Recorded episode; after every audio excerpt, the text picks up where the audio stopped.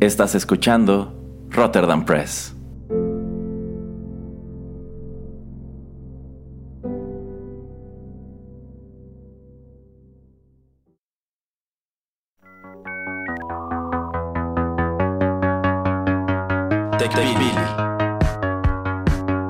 El programa en donde analizamos la tecnología de manera relajada y divertida.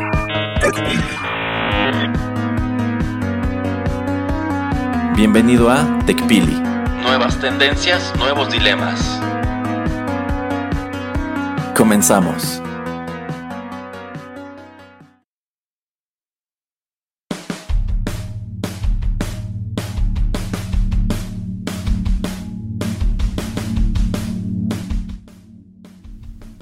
¿Qué tal amigos? Bienvenidos a la emisión número 70 de TechPili, nuevas tendencias, nuevos dilemas. Los saluda Juanito Pereira aquí a través de los micrófonos de Rotterdam Press.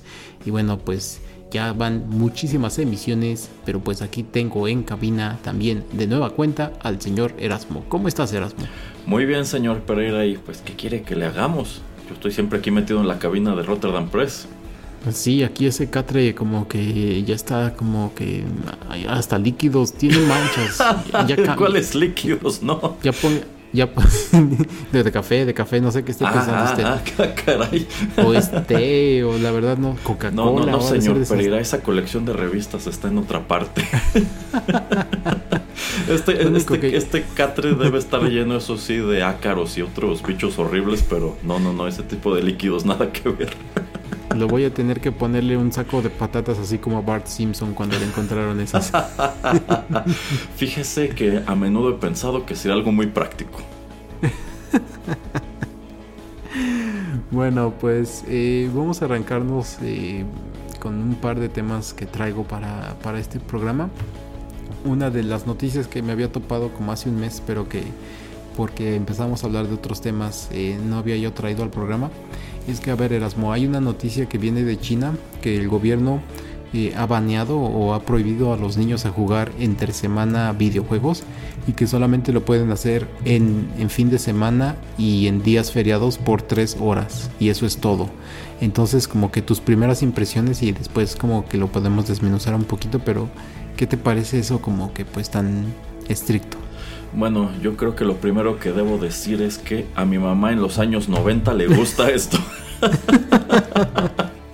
sí, efectivamente me enteré de esta noticia de que en China ya quieren limitarle a los niños el acceso a los videojuegos y esto, pues motivados por este eterno, eterno, eterno estigma de que pues es una actividad dañina, que es una actividad que te distrae, adictiva y bueno, en algunos casos sí puede serlo. Sobre todo yo creo juegos que son muy afines a los niños de hoy. ¿eh? Eh, yo, o sea, yo siento que nuestros juegos, algunos resultaban adictivos sin proponérselo. Yo siento que hay muchos juegos más contemporáneos, como Fortnite o League of Legends, que son intencionalmente adictivos. Y digo, no es de sorprender que algunas de las empresas que los hacen también hacen máquinas para casinos. Este, pero efectivamente están tratando de limitarlo. Eh, y la verdad nunca he sido muy fan de ese tipo de, de ese tipo de medidas. O sea, si digo que a mi mamá en los 90 le gusta esa noticia es porque también me tocó este, que mis papás tuvieran esa misma noción, muy de la época, de que los videojuegos este, distraen a los niños, los vuelven flojos, los distraen de sus estudios, los vuelven violentos, etcétera, etcétera. Pero pues yo siento que ese es un estigma que en vista de que ya hay más de una generación de videojugadores adultos, no en todos los casos se cumplía. O sea, yo siento que si de pronto puedes encontrar a algún misfit que tiene 45 años y sigue sin tener un empleo y nunca terminó este, el colegio y qué sé yo, y se lo estás atribuyendo a los videojuegos, probablemente te estás fijando en los motivos equivocados. Los videojuegos pueden haber jugado cierto factor, pero digamos que si de verdad el estereotipo fuera cierto, eso sería la norma y no la excepción. O sea, todos los que crecimos con nuestro Super Nintendo, nuestro Game Boy, etcétera, habríamos terminado igual y pues no, no, no tiene nada que ver. En, este caso, híjole, yo siento que, eh, bueno, el problema con China, y es algo que podemos ver mucho, por ejemplo, en los Juegos Olímpicos, es que yo siento que China está tratando de demostrar que su modelo funciona, ¿no? Que, que, un atleta chino, un profesionista chino, un, un este, empleado chino es mejor que es mejor que otros porque digamos que es muy bueno en lo que hace, ¿no? Entonces yo me imagino que aquí se han encontrado con el problema de que tenían antes generaciones de jóvenes que se incorporaban muy rápido a la vida laboral porque en realidad la situación del país se los exigía y ahora que tienen una clase media mucho más grande, te estás encontrando con una generación de jóvenes que no tienen ninguna prisa por incorporarse a dicha vida laboral, que están pues siendo mm, pues, mucho más apoyados por sus papás, que pueden permitirse una vida pues más relajada, más licenciosa. Y supongo que el gobierno lo ve como que esto representa una gran amenaza a la muy célebre productividad china. Yo pienso que por ahí debe venir, yo pienso que también debe ser una manera de atacar a estas empresas de videojuegos, muchas de las cuales son americanas y pues si recordamos otras cosas que hemos mencionado a lo largo de esta historia del, a lo largo de la historia del programa, es que pues así como durante el gobierno de Donald Trump hubo muchas medidas del gobierno orientadas a atacar a China, yo siento que bajita la mano esta podría ser una, este podría ser un revés. Ah, tú no me dejas vender mis celulares en Estados Unidos. Bueno, pues mis niños y adolescentes que tienen dichos celulares en mi país no van a poder consumirle a tus desarrolladores de videojuegos estadounidenses. Eh, no lo había visto yo de esa manera. Es, es un muy buen punto. Yo creo que es bastante válido y sobre todo porque, bueno, las eh, par de consolas, bueno, todas las consolas, eh, no son hechas, bueno, tal vez son hechas en China, pero no son desarrolladas y la mayoría de las ganancias pues no se van a China, ¿no? O sea, el Xbox es eh, de Estados Unidos, el Nintendo es de Japón, así como también este, el PlayStation de Sony. entonces, puede ser que sí, que sí lo esté, bueno, y también también los, los teléfonos celulares, los que tienen sistema operativo Android, que el sistema operativo es también gringo y Apple pues también. Em, interesante, interesante la manera en que lo estás describiendo, señor Erasmo, pero a ver, aquí le tengo yo otro punto. Eh, que cuál es su opinión acerca de pues todo esto que ha sucedido, sucedido últimamente. Y gracias a la pandemia pues se ha acelerado y ha crecido en popularidad eh, como son los esports. Eh, hay equipos bueno les llaman equipos eh, que están valuados entre 300 400 millones de dólares de, de e-teams o equipos que están jugando videojuegos en línea. Em, mucha gente en China o también mucha gente afuera de China como que se quejaba o decía, bueno, aquí estamos viendo cómo el gobierno chino está apostando a que no tengan ese tipo de jugadores, o sea, que ellos no vayan a ser fuertes en los esports, que es algo que la juventud ahora pues está inclinando mucho a observar a través de sus computadoras. Y antes todavía cuando pues eh, estaba em, emergiendo esto y yo creo que 2017, 18 y hasta el 19, mucha gente ya iba a estadios a ver a estos jugadores eh, en vivo jugar o competir entre ellos. Entonces, desde ese lado, Erasmo, ¿cómo lo ves con eSports? Que pues también hemos hablado algo aquí en TechPili y eso del gobierno chino de pues, ok, si yo soy como un, quiero ser un atleta de eSports, no puedo hacerlo porque no puedo entrenar. Bueno, es que también este, China este, estaría tratando de compararse con una potencia de esta cuestión de los esports que es Corea del Sur. O sea, un, chiste recurrente, yo creo que hasta hoy, es que no importa cuán bueno seas jugando StarCraft, siempre habrá un niño coreano que es mil veces mejor que tú. y son unos monstruos. Y estos videos de cómo, de cómo juegan y ganan partidas en, en minutos son sorprendentes. O sea, no, tú no puedes creer que tengan tan mecanizado el juego que ya, no tienen ni siquiera que estar mirando el teclado ni nada. Este, efectivamente, esta cuestión de los esports está cobrando este, cierta relevancia. Eh, y yo siento que mientras. Bueno, es que ese tipo de, de campeones, que serán campeones olímpicos, campeones del fútbol y demás, ¿quiere usted que no, señor Pereira, son una gran propaganda política? O sea, yo me acuerdo que hace muchos años, cuando en las Olimpiadas, pues era muy llamativo que mira a los atletas chinos, los atletas cubanos, los atletas rusos, cómo arrasan en el medallero, ¿no? Debe ser porque algo están haciendo muy bien en su país. No te pones a pensar que en realidad a estos atletas los tienen como esclavos entrenando todo el día, todos los días. este, entonces yo supongo que por ese lado, pues China podría decir, este, pues si los videojuegos son una industria netamente asiática, claro que yo tengo que destacar en ella, no sé cómo es posible que los gigantes de la industria este, sean empresas eh, japonesas y estadounidenses que fabrican en mi país de cualquier manera, pero son ellos quienes terminan quedándose el dinero. Este, entonces sí, supongo que es también un ataque por ese lado, pero si China quisiera, bueno, si China quisiera destacar en esta cuestión de los esports, yo creo que tampoco les costaría mucho trabajo. Sencillamente que se crucen la frontera, rapten unos niños coreanos y los indoctrinen. No les dé ideas. Ándele. Este.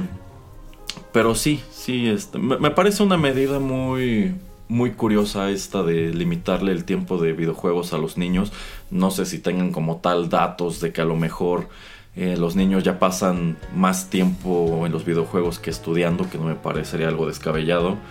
Eh, pero si lo que están tratando es de como de alejarlos un poco de esto y que no se no se vuelvan adictos al videojuego y demás, yo creo que esa es la manera equivocada.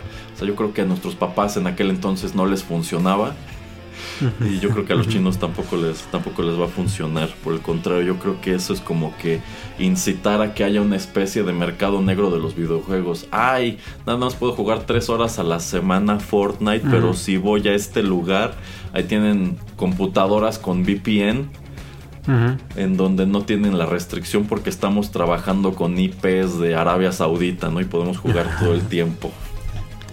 Y tú, Em, cuando crecías en los noventas y, bueno, nosotros o gente que tú tal vez conocías en, la primaria y en la secundaria, eh, como cuántas horas te imaginas al día que jugaban más o menos? O sea, como cuál era tu percepción? Digo, tal vez tu señora madre te limitaba a, a ti, a tu hermano a X cantidad, pero como tu percepción así más o menos, como cuánto tiempo crees que al día en promedio, ¿eh? obviamente puede cambiar entre fin de semana y día de escuela. Bueno, tomando en cuenta que éramos estudiantes y que teníamos tarea y otras cosas y a veces te inscribían actividades extraescolares en las tardes, pues supongo que podían quedarte unas buenas dos, quizás hasta tres horas para jugar y eso tres quizás si te dormías tarde y este, no, no te andaban correteando con otras cosas. Pero pues yo ya he sabido de otros casos de pues gente que en aquel, en aquel entonces, con todo de que los videojuegos no eran tan largos, o sea, había muchos juegos que no estaban diseñados para tenerte allí más de tres horas, este, diría yo, pues se las apañaban para tener muchos juegos y para rejugarlos y estarse allí horas y horas y horas. Entonces supongo que si para mí era muy normal, a lo mejor dos o tres, y tres a mi mamá ya le parecía mucho, supongo que había otros que podían decir, bueno, pues no hago esto, no hago aquello y me quedo aquí sentado frente a la televisión cinco o seis horas, ¿no?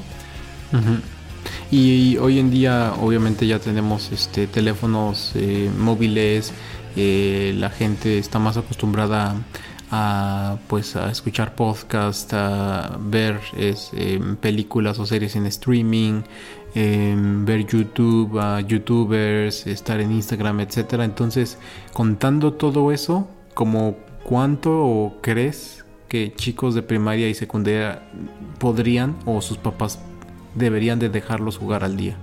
Diciendo, comparando con todas estas nuevas formas de entretenimiento y comparándolo como con lo que decías, que digamos que era un promedio de dos horas y media, lo que... Dos horas, ponte que eran dos horas lo que la gente jugaba en los noventas. Es que yo creo que dos horas para un estudiante sigue siendo algo muy aceptable, porque insisto, tienes otras cosas que hacer, pero yo creo que si hablamos de que los casos más eh, inusuales cuando nosotros estábamos creciendo eran niños que pueden estarse seis horas allí, yo creo que ahora debe ser algo muchísimo más grave. O sea, yo creo que actualmente debe haber niños que efectivamente van a la escuela y como tienen el celular, con cualquier ratito, en cualquier descuido, pues ahí están viendo un gameplay, ¿no? o algo en, este, en Twitch.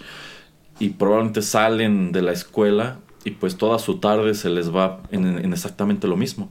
Y más que si tomamos en cuenta que actualmente hay videojuegos que están diseñados para absorber cantidades brutales de tiempo. O sea, juegos como un GTA, o sea que puedes estar allí ya no, ya no horas, ya puedes estar allí años. que bueno, no sé si usted vio este video de algo que pasó en Alemania, de que alguien se subió a, reclamar que cuándo iba a salir el GTA 6, ah, pero para colmo no han terminado de sacar actualizaciones y no sé cuántas tonterías del GTA 5. Sí, que ya tiene como ocho años ese juego y nada más lo siguen eh, sacando a nuevas eh, plataformas. Es pues, loquísimo. Eh, es, que es increíble. o sea, por ejemplo, si, si te metes a YouTube a buscar lo ocioso que es el jugador de GTA V. Así de, me voy a poner a perseguir a un peatón este, una hora por toda la ciudad a ver qué hace, ¿no? Me voy a poner a chocar coches, voy a ponerle obstáculos al tren a ver si algo logra frenarlo, me voy a aventar de no sé Oh, wow. Entonces dices, es que, ¿qué tan grande debe ser el juego para permitirte tanta, tantas, hacer tantas cosas? O sea, yo no, yo no, ahora que estoy jugando otra vez este, a Link to the Past, yo no podría hacer un canal entero de voy a hacer 20 mil tonterías diferentes todos los días en a Link to the Past. Este, voy a romper 20, eh, no sé, por 20 minutos diarios macetas en diferentes locaciones y lo voy a grabar y lo voy a poner en YouTube. voy a tratar de sobrevivir al ataque de las gallinas.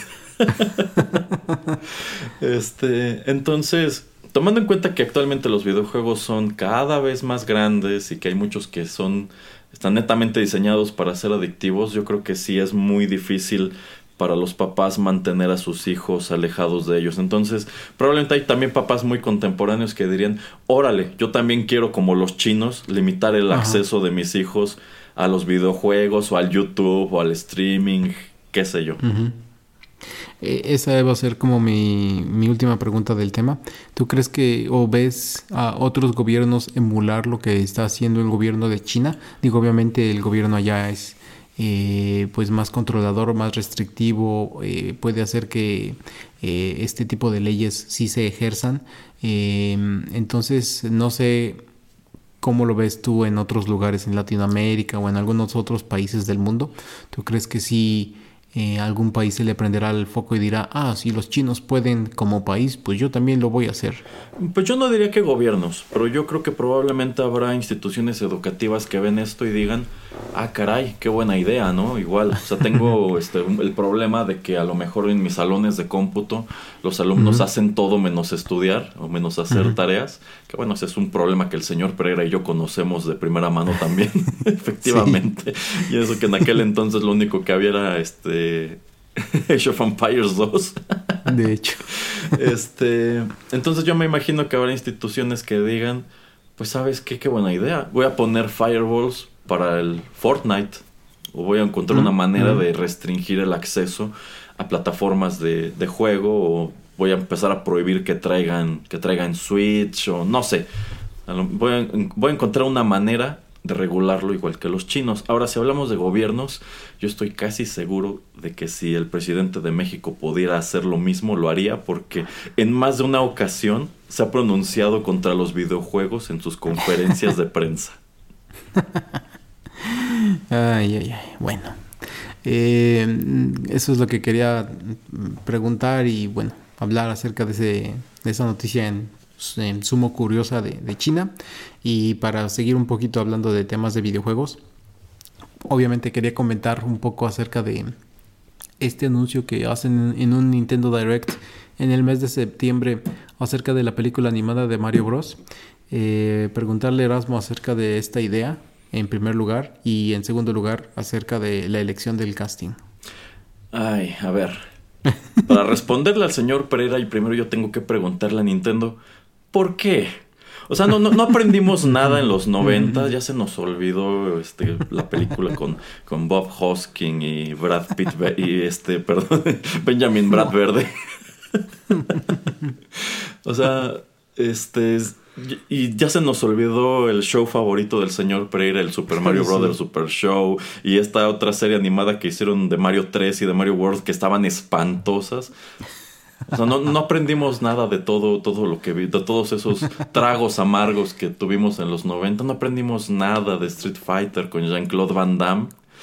¿Cuál es la necesidad de darle a estos personajes de Mario una, una serie animada? O sea, y bueno. Una película, ah, película. Ah, película, película, perdón. Sí, sí, sí. Bueno, eh, algo que hemos comentado en otros programas es que cuando salieron esos productos noventeros, la verdad es que no teníamos muy claro en realidad quién era Mario y eran productos que iban dirigidos netamente a niños. Los niños que crecimos con Mario ya somos adultos y probablemente estamos esperando otras cosas y probablemente podrían presentarnos otras cosas.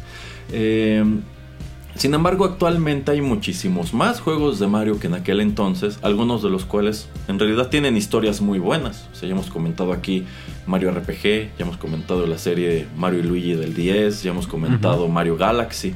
Entonces, ok, ya hay materiales de Mario con una historia un poco más compleja como tal que podrían adaptar a una película animada. Entonces, ok, por allí sería viable. ¿Quién quita y dicen, ok, hagamos una película animada de Mario RPG? Eso estaría padrísimo. Lo que yo no me explico es el elenco. A ver. A ver. Bueno, debo decir, este.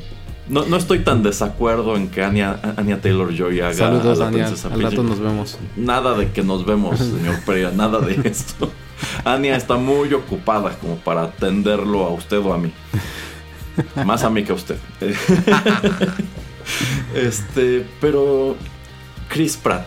A ver otra vez Nintendo. ¿Por qué? Tienes a un señor llamado Charles Martinet que lleva 30, bueno ya casi 30 años haciendo la voz de Mario. Y todos lo amamos y a todos nos encanta. Y también es muy chistoso cuando hace la voz de Luigi.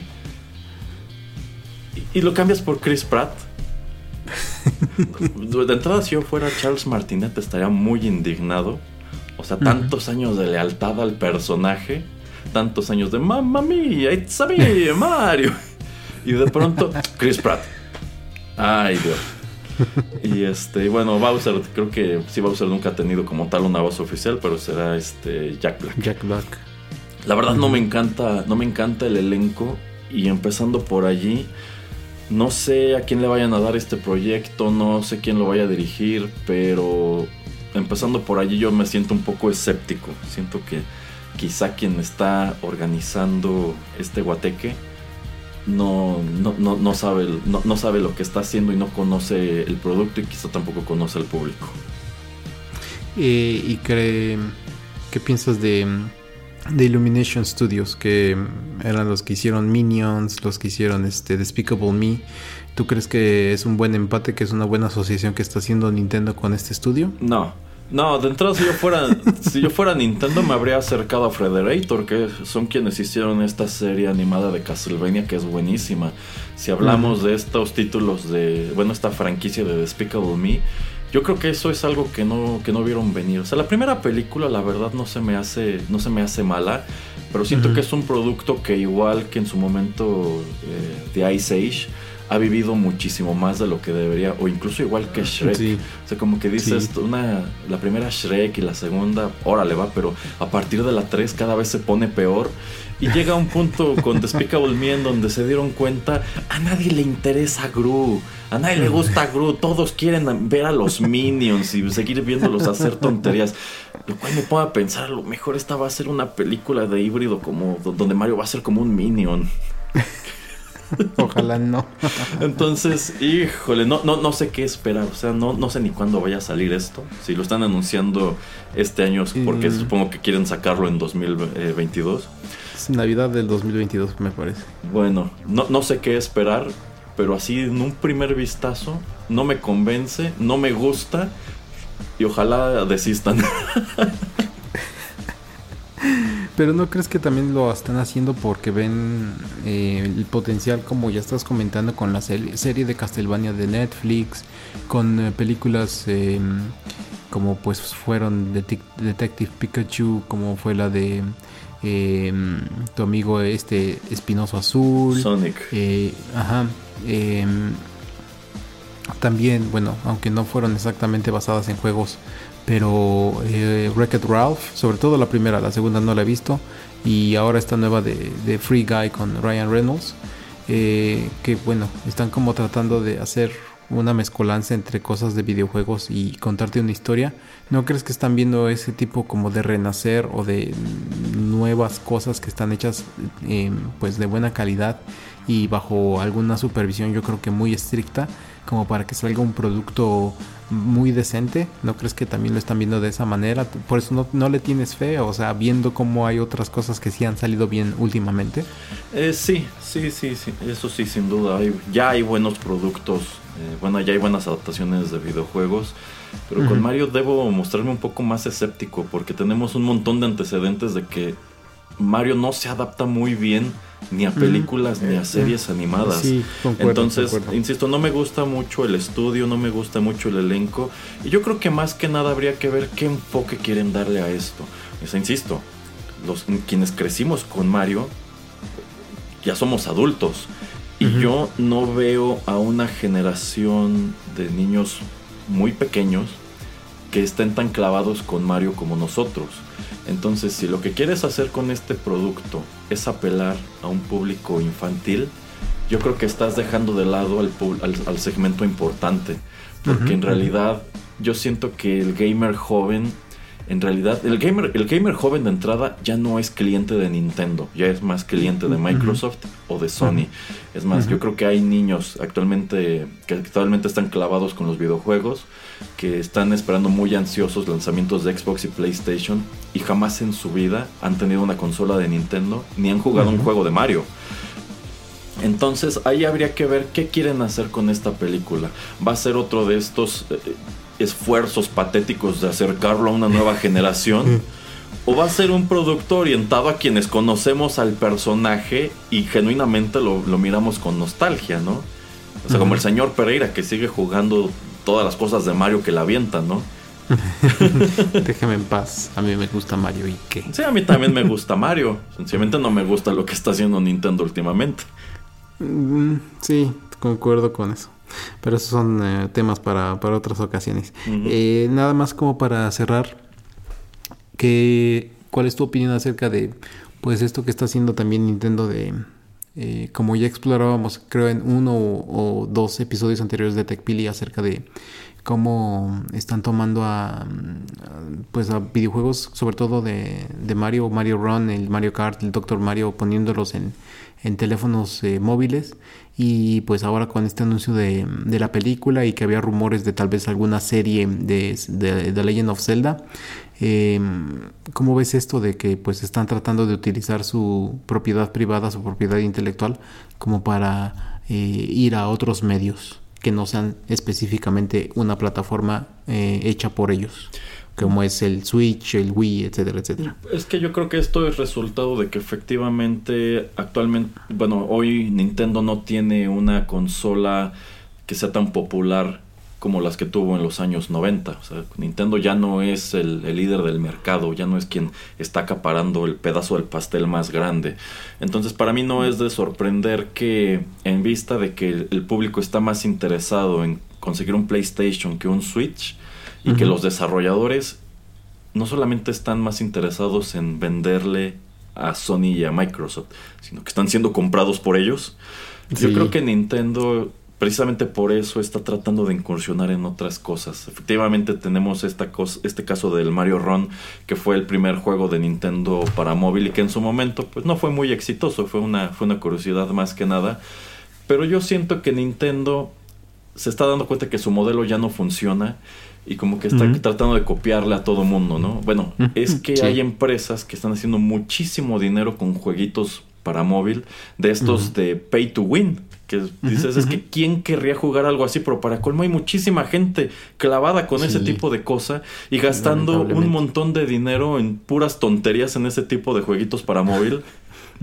este, entonces yo creo que Nintendo dice, creo que no supe manejar en su momento Mario Run. Mario Run de entrada, pues sí, sí debió ser gratis, pero debí ponerme a venderle cosas a los jugadores adentro del juego. ah, ahora quieres jugar con, bueno, con Luigi, no, porque nadie quiere jugar con Luigi. ¿Quieres, quieres jugar este mismo juego con Toad? Te voy a vender al Toad por un dólar, ¿no? ¿Quieres más stages? Te voy a vender más stages a 50 centavos de dólar cada uno. ¿Quieres este item que te va a ayudar a pasar más rápido el, nivel de Bowser? Bueno, pues cuesta 2 dólares, ¿no? Entonces yo creo que por eso están apostándole a otras cosas, porque supongo que ya, no pueden vivir solamente del 10, el Wii y el Switch. Sí, y también este parque temático ahí en Japón que como si ha sido algo popular van a crear ahora la, tierra de Donkey Kong que va a estar ahí pegada. Y que va a ser mucho más grande. Loquísimo eso. Ajá, pero creo que ese parque en sí, o sea, es, es, de temática de Nintendo, pero creo que no lo están operando ellos, ¿o sí? Eh, pues si no, de todas maneras tienen que pagarles una licencia, ¿no? Entonces es dinero que pues les está entrando a sus Ahora, ¿sabe qué, señor Pereira? Yo creo, y no sé qué opina usted, yo creo que fue un error abrir ese parque en Japón. Ese parque mm. debió estar en Estados Unidos. Yo creo que lo, tal vez lo están tomando como, eh, como algo piloto y yo creo que ya ahora que si se recupera eh, pues todo lo que es este el turismo en unos cinco años eh, y yo creo que han de estar viendo lo que es Disneyland, Disney World y algunos de otros de ese tipo de parques. Mm, yo creo que sí lo podremos ver en, te digo, en esos 5 o 6 años en, Estados Unidos, pero eh, yo creo que fue una buena excusa eso de la pandemia de decir, ok, momento, Disney no está haciendo nada de dinero, está perdiendo muchísimo dinero porque tiene sus parques y pues no los puede abrir.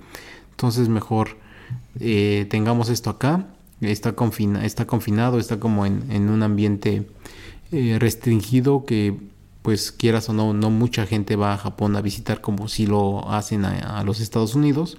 Entonces yo creo que lo están también tal vez tomando como algo piloto y después expandirse a Estados Unidos y tal vez hasta Europa. Sí, sí, yo lo veo en cuanto a que si yo quisiera visitar este parque, para mí es mil veces más complicado viajar a Japón que viajar a California. Y tomando en cuenta que pues un gran segmento del mercado de Nintendo está en América y también está en Europa, pues yo creo que tanto para quienes vivimos en América Latina como en Europa es más fácil viajar a Estados Unidos que hasta Japón. Y pues de entrada es hasta más barato porque si tú tienes un presupuesto para esa vacación, yo creo que tú preferirías gastarte el grueso de ese presupuesto en el parque y no en el avión. Entonces sí, yo creo que una decisión muy pertinente sería que pronto abrieran una, sucursal en el sur de Estados Unidos.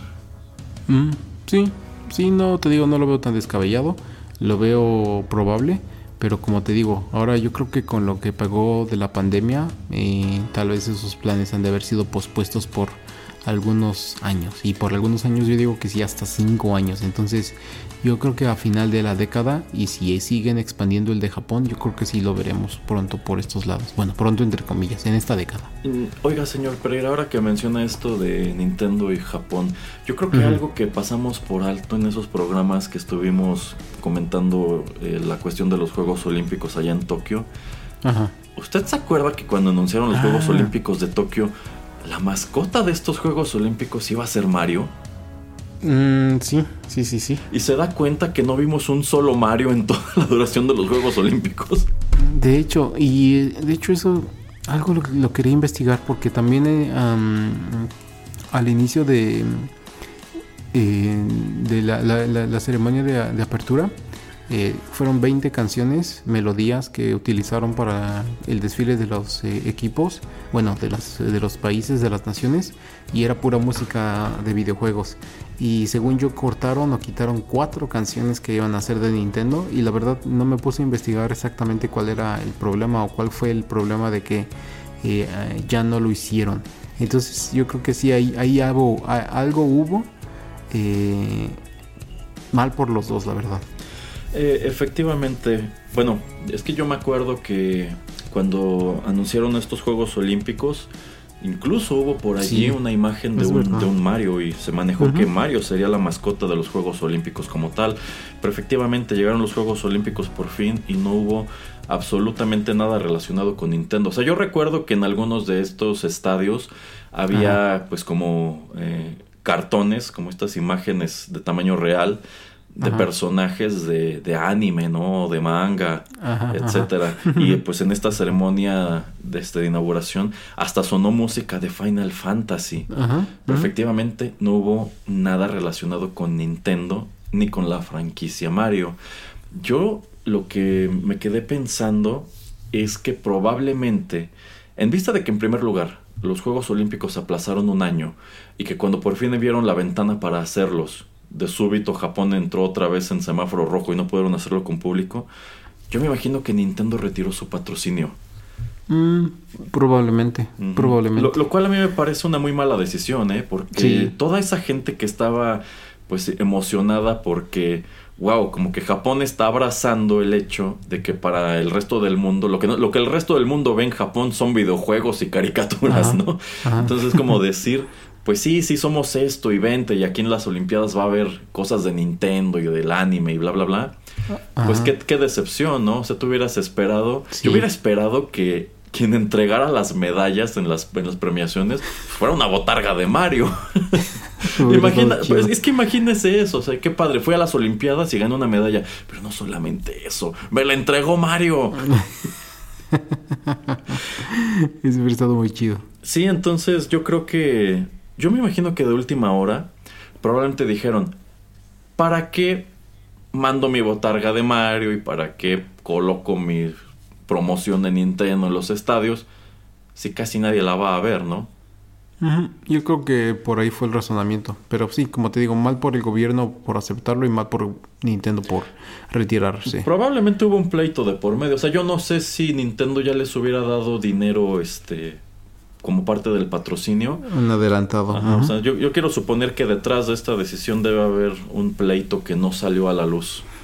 Probablemente. Ay, lo voy a tratar de investigar a ver si encuentro algo y para seguir con esta noticia, porque sí, cuando estábamos hablando de las Olimpiadas y sobre todo del Doodle, eh, se me había olvidado este, tratar de encontrar más información, pero sí, porque también el playlist de la ceremonia de apertura sale y sí, también em, de Monster Hunter y ya ni me acuerdo de qué otros este, videojuegos, pero obviamente todas eh, son firmas y son desarrolladoras de allá de, ese país.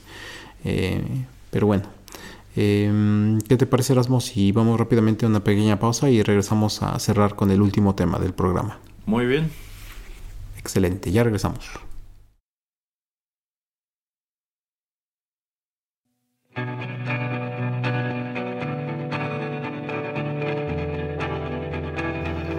Think the kid's on trouble.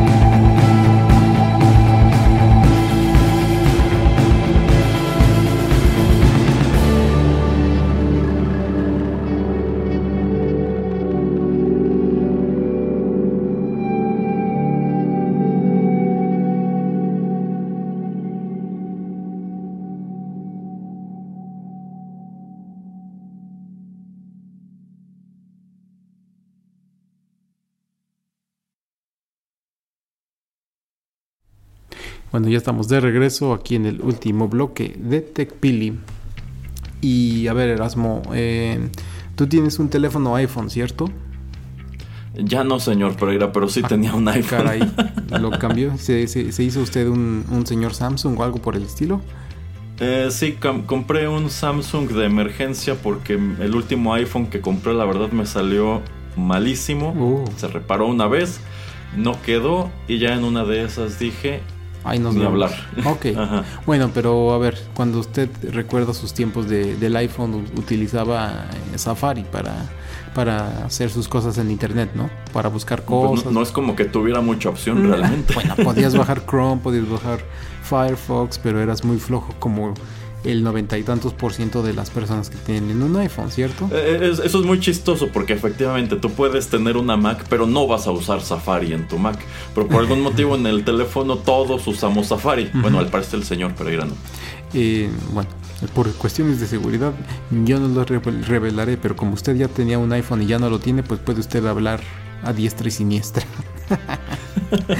Eh, bueno, eh, todos los que utilizan un iPhone y utilizan el browser eh, Safari, pues se darán cuenta de que eh, la barra de búsqueda o la barra donde ustedes eh, pueden escribir el URL de, de la dirección que ustedes van a buscar, pues también sirve como barra de búsqueda, bueno, más bien, la barra de búsqueda los lleva a Google. No sé si Erasmo sepa que Google le paga a Apple por hacer eso. No, no sabía. ¿Cuánto crees que le paga al año, Erasmo? Al año, ¿cuánto crees que le paga Google a Apple? Porque cada vez que en un iPhone, bueno, no cada vez, pero porque en Safari, cuando lo abras y quieras buscar algo en esa barra arriba en el URL, te lleve a Google, eh, a, a respuestas de Google. ¿Cuánto crees que le están pagando al año? Mm, Bueno, a ver, antes de que le diga mi estimado, eh, algo que es importante señalar es que en realidad, pues Google siempre ha sido el motor de distintos buscadores. Yo, por ejemplo, antes de que Google se popularizara como tal, cuando era Yahoo, Ajá.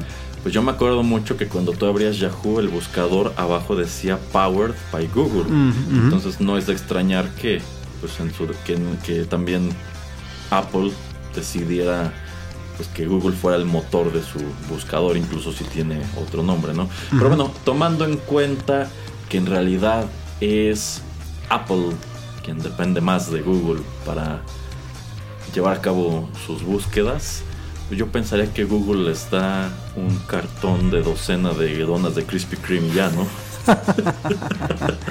Bueno, sí, y también, bueno, antes de decir los precios, ¿por qué no Bing? ¿Por qué no DuckDuckGo? ¿Por qué no algún ¿Quién otro? usa eso, señor Pereira? mucha gente, pero no mucha gente, también como el 2% de toda la gente en el mundo, algo por el estilo. Ajá. Eh, Es como este, no sé si aún exista de Ask Jeeves, ¿no? Oh my god, no tengo idea si eso sigue sigue existiendo. bueno, el chiste es que hay varios buscadores o varios este motores de búsqueda. Eh, y también otra pregunta que yo te haría, Erasmo, ¿por qué diablos cuando abro Safari me aparece el competidor que es Google? Porque Google también hace los teléfonos Android, los sistemas operativos Android.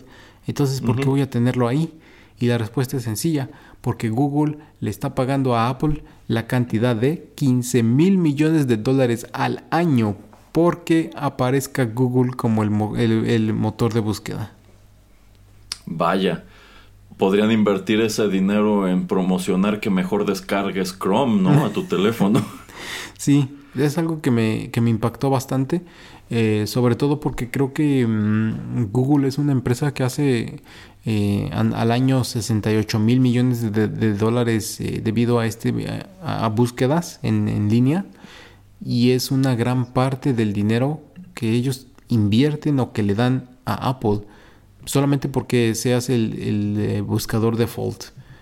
Entonces eso se me hace súper rarísimo porque obviamente si tú Erasmo estás acostumbrado a usar Google para buscar cosas, pues es algo que la empresa se podría ahorrar y no dársela a Apple, pero lo está haciendo. Entonces se me hace como impactante. No sé a ti qué, qué piensas acerca de estos números. Bueno, de entrada se me hace muchísimo dinero y yo creo Lo que de cierta manera, ok, sí, o sea, Google es el motor de búsqueda número uno del mundo y ha probado ser, bueno, o sea, tan- ha pro- ha probado ser tan popular y tan efectivo que incluso, pues, eh, la gran mayoría de nosotros, quizá erróneamente por otras cuestiones que hemos comentado, preferimos usar Chrome a otro tipo de buscadores. O sea, si compras una Mac, yo creo que lo primero que haces es bajar Chrome. Y si compras una PC, lo primero que haces es bajar Chrome. Sí. y bueno, hemos visto el caso de Microsoft que está duro y dale, duro y dale de que descargue su nuevo buscador que es Edge. Y que ahora sí está bonito, y que ahora sí es rápido. no sé qué. No, no, jamás me hubiera pasado por la cabeza que Google le diera tanto dinero a Apple porque esto, porque esto fuera así. Ujú. Y te digo, como son ese tipo de cuestiones que se muy, se me hacen también muy interesantes porque pues hay muchos buscadores que yo le puedo platicar a Erasmo que él en su vida ha escuchado, ¿no? Entonces es eso también como que pues si ya es algo que está establecido, ¿por qué diantres hacerlo? Y a mí se me hace una pérdida de dinero y si mañana Google decidiera dejar de hacerlo, se ahorraría muchísimo dinero y el porcentaje de usuarios que seguirían eh, utilizando iPhone y entrando a google.com, yo creo que decrecería, bajaría no más de 10-15%. Entonces es como que una inversión loquísima y eh, no, no, no, no logro comprenderla. Nada más quería traerla así como una noticia o un dato curioso aquí a TechPili porque eso es algo como que súper bizarro. Eh, Pero es que es hasta tonto, porque efectivamente, como, como usted comenta, si yo estoy utilizando Safari en el iPhone es porque es el buscador que es el buscador predeterminado. Efectivamente, nadie me detiene de bajar Chrome y aplicaciones de Google al iPhone. Sin embargo, yo estoy usando el iPhone y allí Safari funciona muy bien. O sea, yo en la computadora dejé de usarlo porque era lento y porque no me gustaba en general. Y por eso bajé Chrome, ¿no? Y pero si en el teléfono funciona a todo dar, porque en realidad quien lo está operando es Google, pero yo no estoy consciente de ello, pues qué motivación tendría yo para bajar Chrome, ¿no? No estoy teniendo problemas. Pero si Google dejara de operar el buscador del iPhone y yo me doy cuenta de que es lento, de que tiene un mal diseño, de que no me arroja los resultados que, que estoy buscando realmente, Sí, sí. etcétera, etcétera, pues yo como usuario de iPhone haría exactamente lo que hice en la Mac. Voy a bajar Chrome. Entonces, eh, yo, yo creo que es un gasto muy innecesario. O sea, sencillamente dejo de darle dinero a Apple. Apple se queda con su buscador basura. El público descubre que su buscador basura es basura. Y baja. En- Eh, Sí, es, sí. es así como también al principio, no sé si, no sé qué iPhone tenías, ah, cuál fue el tu primer iPhone, pero, eh, Como el 4. ah, ok, entonces como tercera, cuarta generación de iPhone, entonces no tan, todavía te ha de haber tocado tener este mm, Google Maps preinstalado, ¿no? Antes de que existiera. Después te, te lo quitaron y te ponían Maps. Ajá, que esa es otra cosa como que ahí se ve lo que trata de impulsar Apple. Eh, ¿Alguna vez has utilizado o, o utilizaste cuando tenías el iPhone este, esa aplicación de mapas de, de Apple? Ah, bueno, es que no, nunca la utilicé voluntariamente, pero me parecía muy chistoso que si tú buscabas, por ejemplo, en Facebook la página de un negocio y le dabas clic a su dirección, te, te abría deter- como opción predeterminada Maps, antes que Google Maps. Y la verdad era muy difícil de navegar, estaba muy incompleta la, la información. Y este, y bueno, o sea, se, notaba que era un producto muchísimo más inferior que Google Maps eh, como tal. Y por ejemplo, también si te mandaban en Messenger de Facebook una ubicación, podría ser una ubicación en tiempo real, te desplegaba Maps y De no hecho. Google Maps. En cambio, en Android, pues obviamente lo que te van a aventar de- predeterminado es Google Maps y funciona muchísimo mejor. Porque yo me acuerdo que si te mandaban esta ubicación en Maps y querías como que trazar una ruta a este punto, eh, estaba muy raro porque no podías hacerlo. Sí. Como que necesitabas volver a meter la ubicación manualmente y ahora sí podías programar tu ruta. Pero en cambio, eh, si lo haces en Android, te pasan esa ubicación, te abre Google Maps y ahí está luego luego la, el botón de indicaciones de cómo llegar. Ajá, sí. Entonces, eh, como ya estabas tú comentando, ¿no? O sea, si un servicio que te está ofreciendo el productor del, del teléfono no te convence, pues vas a bajar la competencia desde su App Store, eh, que es caso raro. eh, que no ha sucedido con esto de pues los browsers, ¿no? De no bajar Chrome, no bajar Mozilla, Firefox. Em, entonces, pues sí, o sea, nada más lo, lo traje como dato curioso y para que veamos cómo la gente decide, a veces por flojera, a veces por, entre comillas, conveniencia, pues qué programas y qué aplicaciones utilizar en su teléfono, ¿no? Porque pues casi nadie utiliza Maps, aunque está preinstalado, y todos vamos a la App Store y bajamos Google Maps. Ya. Bueno, pues nada más para terminar con estas curiosidades, señor Pereira. Ask Jeeves todavía existe, Oh, wow. pero ahora se llama sencillamente Ajá. Pues resulta que en el año 2006 le cambiaron el nombre y retiraron a este personaje de Jeeves, que era como un mayordomo, Ajá. pues precisamente por considerar que era algo como clasista y tóxico. no sé. Ahora es solamente ask.com. Y también lo puedes, según yo, preinstalar como tu motor de búsqueda en cualquier browser. No, no, no sé por qué alguien querría hacer eso, pero supongo que se puede. Bueno, ¿por qué no mejor ya para ir cerrando le recuerda a la gente dónde nos puede dejar comentar, comentarios y escucharnos? Y si lo hacen, Definitivamente en askjeeves.com no. y si lo hacen Este, que nos digan. Sí, sí, es más, voy, voy a hacer ese ejercicio, señor Pereira. Voy a, voy a buscar a, Ro- a Rotterdam Press en. y voy a ver qué nos arroja. a ver, a ver, a ver. Oh, no sale nada. ¿Cómo crees? no, porque si lo escribes en Google, Ajá, sí salen cositas, sal- salen cositas dispersas. ajá, ajá. Este, Pero no en ask.com. en, en Ask no, no salimos. Entonces, Entonces No no, es una, no es una buena manera de llegar a nosotros, pero sí pueden encontrarnos en soundcloud.com, en donde está todo nuestro archivo de manera gratuita. Y también pueden suscribirse a nuestro podcast en Spotify, iTunes, Tuning Radio, Castbox, Google Podcasts y otras tantas aplicaciones para recibir en automático lo más reciente que vayamos estrenando. muy bien.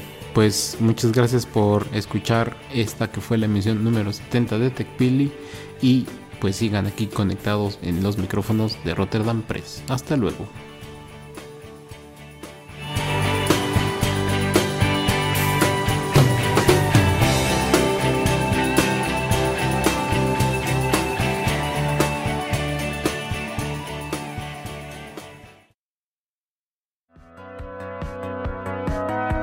Esto fue TechPili. Nos escuchamos en la próxima emisión para continuar la charla y el análisis de todo cuanto a tecnología se refiere. Te esperamos aquí, en Rotterdam Press.